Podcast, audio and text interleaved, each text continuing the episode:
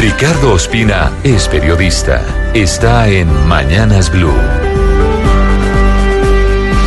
6, 19 minutos. Mientras los candidatos presidenciales enfocan sus propuestas hacia una profunda reforma a la justicia, en las últimas horas hubo dos noticias importantes vinculadas con uno de los síntomas de la grave enfermedad de la corrupción que sacude a esa rama del poder público. Estamos hablando del cartel de la toga.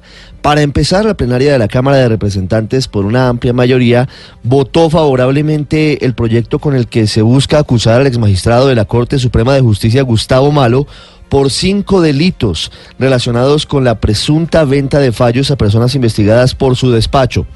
Se trata de un paso trascendental porque fue avalada la decisión de la controvertida Comisión de Acusación de la Cámara y porque si el Senado toma la misma determinación, Malo tendrá que afrontar un juicio de indignidad, perdería su fuero y sería acusado penalmente ante la misma Corte Suprema de Justicia.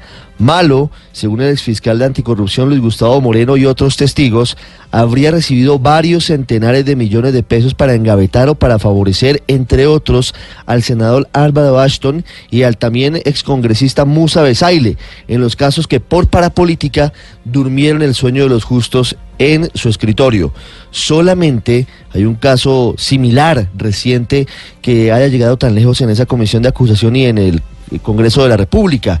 Es el del magistrado Jorge Ignacio Pretelt, que fue integrante de la Corte Constitucional y quien está a punto de conocer el fallo en su contra en la Corte Suprema por el escándalo de Fidupetrol. Supuestamente habría pedido 500 millones de pesos para favorecer a esa firma en una tutela que cursaba ante la Corte Suprema de Justicia.